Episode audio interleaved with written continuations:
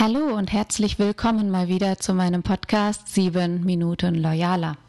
Ich bin Miriam Engel und dieses Mal habe ich mich inspirieren lassen von Dr. Matthias Nölke, der das Buch Management Bionik geschrieben hat.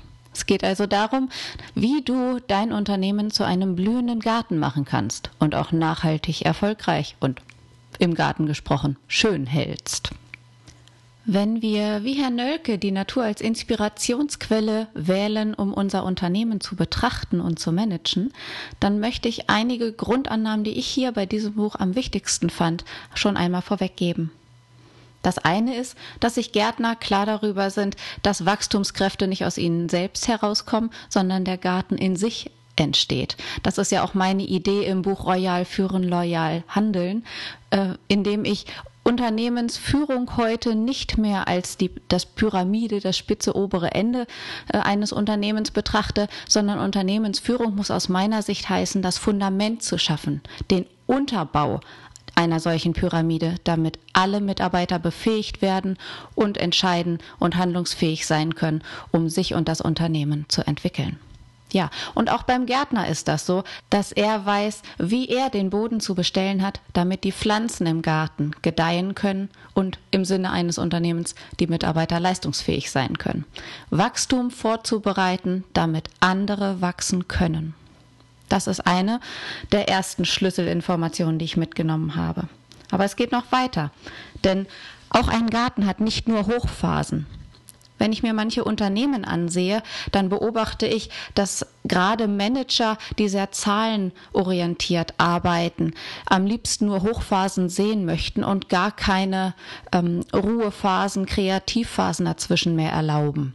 Doch immer nur Hochphasen richtet jedes lebende System zugrunde. Und das hat Herr Nölke hier in seinem Buch auch so festgestellt. Denn dauerhafte Spitzenergebnisse machen kaputt und sind kontraproduktiv.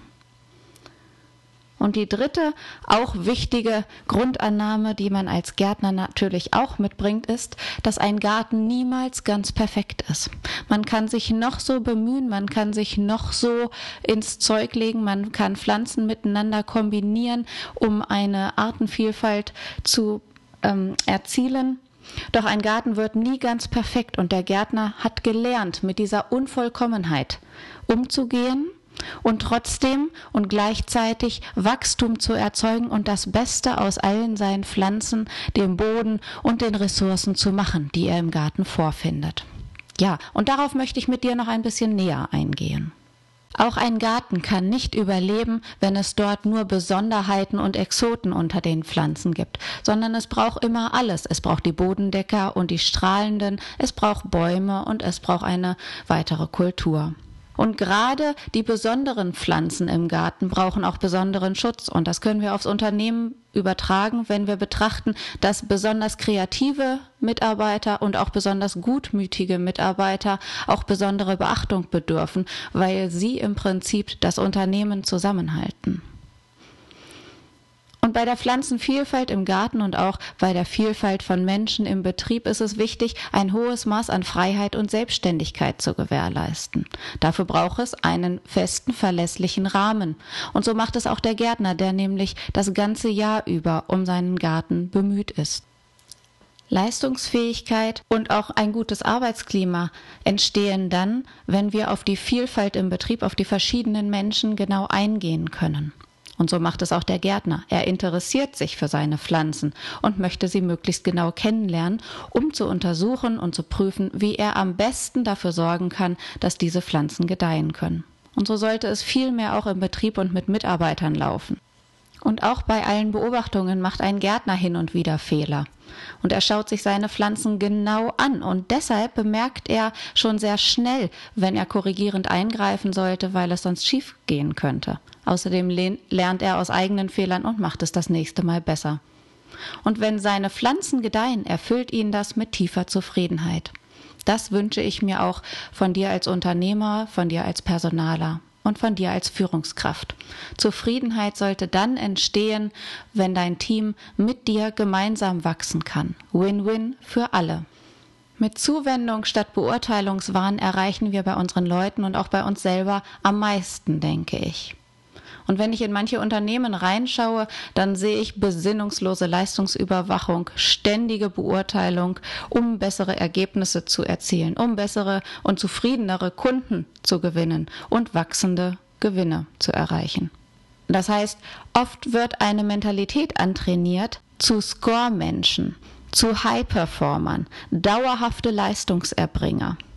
Nur was passiert, wenn man dauerhaft eine High-Performance liefern muss? Man brennt aus. Und das ist ja für kein Unternehmen zuträglich. Wenn ich Unternehmen betrachte, bei denen es nur um Leistung geht und bei denen Menschen aussortiert werden, die weniger sichtbare Ergebnisse erzielen, dann kann das doch nur zur Leistungslücke führen. Denn wenn nur noch High-Performer miteinander unterwegs sind, die ja auch in Charaktermerkmalen bestimmte Eigenschaften mitbringen, wie zum Beispiel die Ellenbogenmentalität, unter der ich auch noch groß geworden bin beruflich, dann kann es ja nicht funktionieren. Und ziehen wir jetzt nochmal den Garten heran, ist das Wohl des gesamten Gartens, ein gesunder Garten, nur möglich, wenn da auch die Pflanzen und die Artenvielfalt herrscht. Aus diesem Grund brauchen gerade Führungskräfte ein besonderes Gespür für Rhythmen, im Garten gesprochen, in Lebenszyklen von Produkten gesprochen, natürlich auch im Biorhythmus von Menschen gesprochen, und das bedarf ein gesundes Verhältnis zur Zeit. Würden wir einmal die High Performer mit wuchernden Pflanzen im Garten vergleichen, reagieren wir plötzlich völlig unterschiedlich. Das heißt, die High-Performer will auf den ersten Blick erstmal jeder im Unternehmen, aber die Pflanzen, die allzu stark wuchern im Garten, die will keiner haben, die werden sofort aussortiert. Und vielleicht hilft es dir auch mit diesem Gedanken, mit dieser Einstellung einmal auf die Leute in deinem Team, auf dein Unternehmen zu schauen, um zu schauen, wie kannst du dich für dein Unternehmen von einem Gärtner inspirieren lassen. Rücksichtslose, karrieregeile Menschen können Schaden anrichten. Und nicht selten werden Ergebnisse von High-Performern auf Kosten anderer Mitarbeiter erzielt. Und das macht ein ganzes Unternehmen kaputt, denn es zerstört Vertrauen und untergräbt interne Kooperationen, auf die es heute stärker ankommt denn je. Und im Garten wie im Unternehmen geht es also um Zuwendung, um wahres Interesse, um Vielfalt, um sich gegenseitig zu ergänzen und um das Verständnis dafür, dass ein Baum erst blühen muss, bevor er Früchte trägt. Und so ist es bei unseren Mitarbeitern auch. Wir als Unternehmer sind gefordert, unseren Mitarbeitern das Fundament und den Boden zu schaffen, damit sie gedeihen können, damit sie sich entwickeln können, um gute Ergebnisse zu erzielen. Ich finde dieses Buch sehr inspirierend, deshalb habe ich es auch einfach mal übernommen für meinen Podcast.